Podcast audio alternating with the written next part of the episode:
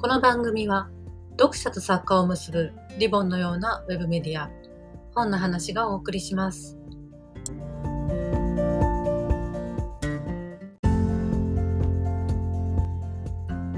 オンの小部屋今日は今年でデビュー10周年目を迎えたヤタガラシリーズの著者阿部千里さんについてオーディオ見物の編集部員が勝手に喋るというあの番外編の企画です。というのも、オーディオ見物現在5人編集部員がいるんですが、そのうち4人までが安倍さんの歴代編集者ということで、まずはデビュー、カラスに一重は似合わないの時からですね、あの、はいご一緒しているはじめまさん。はい。あの20歳でデビューした安倍さんでしたが、当時どんな感じでしたたね。いや、私、この作品については、もう、賞の選考の下読みの段階からものすごい覚えてて、私、いつもギリギリに読むんで、下読みの2時か3時に読み出したんですよ。で、これ、途中で寝て、また朝起きて読むんだなって思ってたら、一気に夜が白むまでの間にバーッと読んで、で、これ多分、今までの松本清張賞らしくないとか、いろんなことも言われるだろうけど、ぜひこれは絶対に最終をしたいなって思って、最終の会議に臨んだことをものすごいよく覚えていて、なので候補になられた段階でもうぜひとも担当したいということで手を挙げ、めでたくご受賞なさって、いざね、いらしたら本当にあの、二十歳の可愛らしい 安倍さんが見えて、授賞式の後の二次会のパーティーの時に、大沢有正さんが私にこんなねお嬢さんを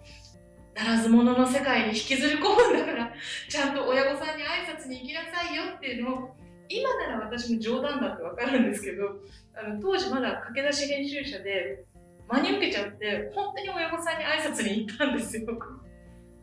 あれですよね、当時も本当ご受賞なさった時に、大沢さんもそうですけど、選考委員だった北村香織先生も、山本健一先生もですね、生でお二人ともお嬢様がいらっしゃるだけに、安倍さんをこんなヤクザな世界に引きずり込んでいいんだろうか。あの、むしろ選考会は終わってからですね、授賞式の時ですね、山本健一さんがお父様にずっと話しかけていたのが 印象的な光景でして、あの、まあ本当にこれからね、作家としてやっていける、ましてや10年後のあの将来なんて本当我々も分からなかったものですから、あのこうして10年間一緒に過ごさせていただいたなっていう感じですね。本当にねあの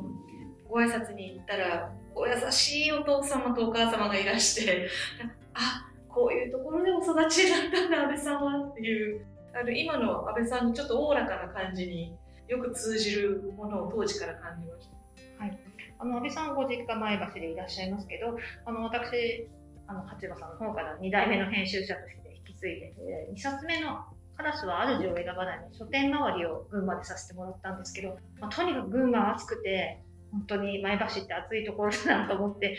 びっくりしたあの記憶があります。で、まあ、1, 巻目、2巻目の頃はまだあの前橋の作家さんという感じでですね、全国的な広がりは見せていかなかったんですけれども、文庫ですね。文庫版になってから安倍さんの「カラスに一重は似合わない」は全国的な火がついたんですけれどもあの初代の文庫の担当が山下さんですよね。私は、えっと、空間のカラス、あ、金のカラス金のカラスですよね。の担当で、カラスのあるあの一重と主の二部作がまあすごい文庫で大ヒットした次の金のカラスから担当になって、手回りもいろいろ行かせていただきましたが、その裏事情を話すと、一重とあるの時はですね、まだ文庫担当をつけてもらえなくて、単行本担当の私が単行本も作れば文庫も作る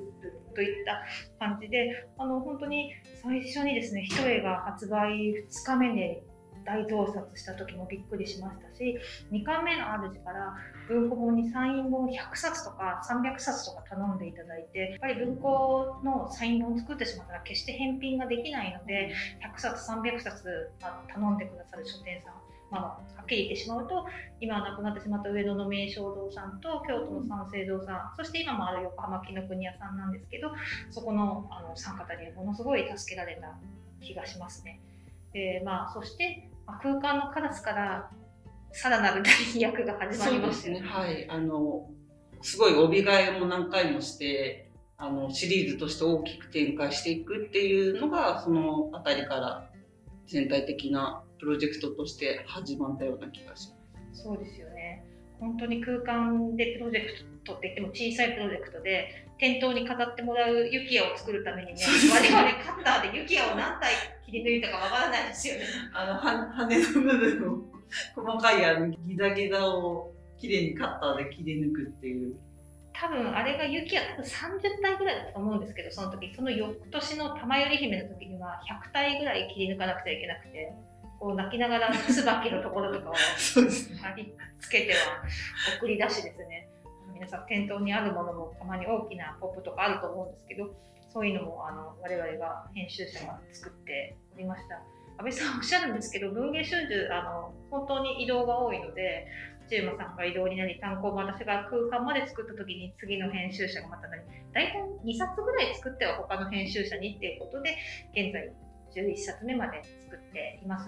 で、そのうちオール読み物と特に関係があるのが外伝ですね。そうですね。ヤタガラス外伝。住を主人公にした忍ぶ人から最初は始まったんですけれども、実は安倍さん、オール読み物では、あのデビュー以来ですね、やはり二十歳でデビューした何者入りの新人ですので、短編もぜひお願いしたいということで、あの当時の編集長は頼んでたんですが、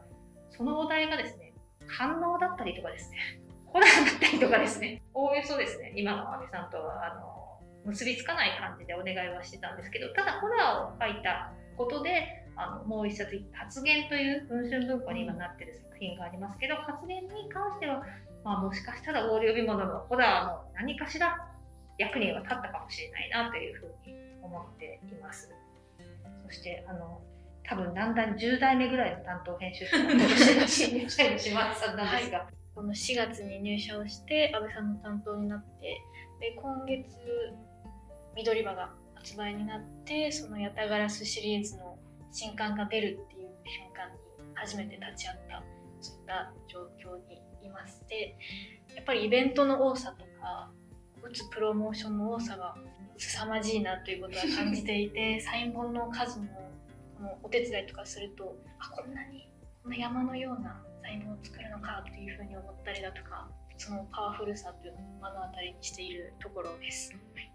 あのコロナでなかなか以前のように全国暗記するわけにもいかないのでサイン本作るんですけど本当にサイン本何冊お手伝いしたんですか2000冊くらいですかね。文具と単語を合わせてっていうことで、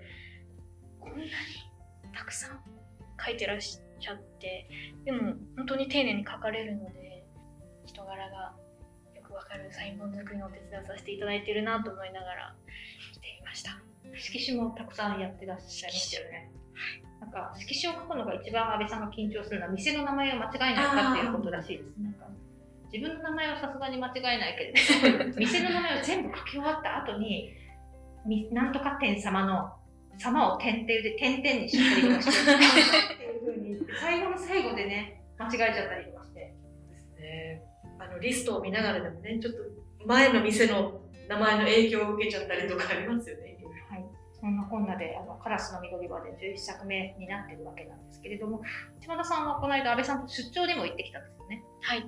東大プロジェクトの一環として全国の東大をいろんな作家さんに行っていただく企画の一つとして安倍さんと紀伊半島にある東大3つを2泊3日で巡るという、えー取材旅行に行ってまいりましたで羽田空港で落ち合って、えー名古屋でお別れをするまでずっとご一緒させていただいてやっぱり安倍さんの何でも知りたいっていう気持ちだったりこうすごく好奇心の強い方なんだなということといろんな人のお話を聞いて吸収したいっていう気持ちの強さというのをすごく体感する3日間になりましたヤタガラスゆかりのところにも行ったんですよね。熊野本宮大社がもともとあった大湯野原というところに安倍さんがどうしても今回行きたいですっていうことをおっしゃってくださってそれで行って本当に神聖な場所だったんですけれども熊野本宮大社にはちょっと行ったことがなくて、うんぜひ行きたいですみたいなことを言って見に行ったら閉まっていて ついでは良くないなというふうに思ったんですけれども。ね、今度熊野だけを見に行くっていうあの最後が伊勢で。伊勢の、はい、島の方に行って、まあ、鳥羽水族館に行きたいねっていうことになってたんですけれども安倍さんすごい水族館お好きっていうことだったのでそれもちょっと時間的にかなわずひたすら東大を見て東大を学んだ3日間になりました。でも本当に楽しくていろんなものを見せていただけたりだとか一緒にトルコアイスを食べたり楽しく、え旅行させていただいたという感じでした。その成果はオーディオミモの2月号からということで、まだちょっと来年になりますけれども、3回連続でお読みいただけることになってますが、その前にね、皆さん期待の外伝が。毎年1月号と6月号に載ってるんですが、1月号に果たして載るのかということです。そうですねお願いはというところでぜひというところですねあの、まあ、外伝については我々お願いをしていくってとこですけども、まあ、立山さん、な早くからヤタガラスシリーズの構想っていうのはもう本当に二十歳の頃からあったんですよね。そうです。もう最初にお目にかかって、最初の人への打ち合わせをしてる時から、もう安倍さんがずーっと全ての山内の歴史、それから山内っていうのはどういう世界なのか、設定、実はこういうふうにっていうことなんかを、まるでなんかこう教科書を読み上げるかのように、こう歴史をざーっと語られたので、あ、これはあのトールキンの指輪物語とかと同じで、書かれてない部分まで全部世界がもうあるんだなっていうのを痛感しましたね。だからそのままそのまま全部突っ走って書いていただくのがいいのかあるいはいろんなことをやりながらライフワークとしてずっと続けていくのがいいのかっていうのはその時点では見えてなかったんですけどおそらく安倍さんが作家を続けていらっしゃる限り広がり続ける世界なんだろうなというふうに思いました。確かにそうで、まあ、あの読者の皆さんが一番気にかかるところは一体これがどこまで続くとか、果たして山内がどうなってしまうかということだとは思うんですけれど、まあ、そこはあの1年に1冊ぐらいのペースで今頑張っていただいておりますのできっと来年も出るでしょうということとオーディオミモノからの発表としましては来年あのムックでですねヤタガラスシリーズのファンブックをオーディオミモノ編集部がこれだけ安倍さん担当がいるので作りたいと思っています。おそらく4月頃の観光になるかなということで準備を進めてますけれども電子でしか読めない Q&A ですとかこれまで過去に安倍さんたくさんの人と対談をやっていただいたりとかエッセイ書いていただいたりとかしてますのでそういったファンブックを来年4月に出そうということでまだ何もやってませんがこれから。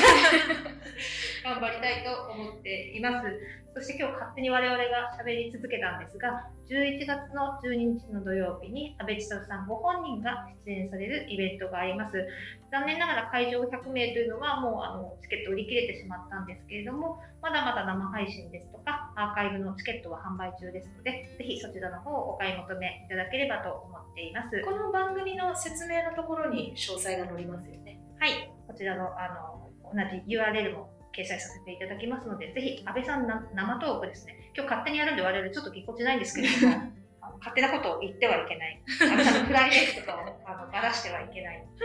緊張してですね、喋ったので、あの安倍千里さん、皆さんプレゼントしたい際はですね、お紅茶が今好きだそうです。お酒は飲めません。あのお酒よく送っていただいたりするんですよね。あやたがらしそうですねあそうですよね。あのシリーズ読んでるとね。お酒をあの送ってきていただいたりとかするんですが、安倍さんはお酒はあまり召し上がられません。の、あの、横で飲んでる人の香りだけ嗅いで満足という感じで。でもなんか召し上がるものはすごくお酒のつまみ多いですよね。お酒のつまみはお好きです。しょっぱいものを旅行中も食べてます。なんかあのそういう安倍さんの好みも間近に我々見ています。あと、出前はずっと同じものだけを食べるとか、質問しよう。ずっとね、あの釜飯を食べていたという。安倍さん、最近寮出ちゃったんで、文書にもなかなか缶詰にあの来ていただけなくて寂しいですけど、また缶詰に来ていただけたらなと思っています。ぜひ、オールのね、外伝が書けないようだったら、また、また、お待ちしてにいます来ていますのあで、の、安倍さんをデビューから知ってる、あの、文芸春秋の編集者はみんな安倍さんを自分の家族のように思っているので、社内で安倍さんをおめがけすると、あ、安倍さんが缶詰に行ってる、ちょっと遠くから見守るっていうのが結構恒例だったです。また来てほしいですね。はい。はい。安倍さんお待ちしています。お待ちしてます。じゃあ、今日はありがとうございました。ありがとうございましたありがとうございました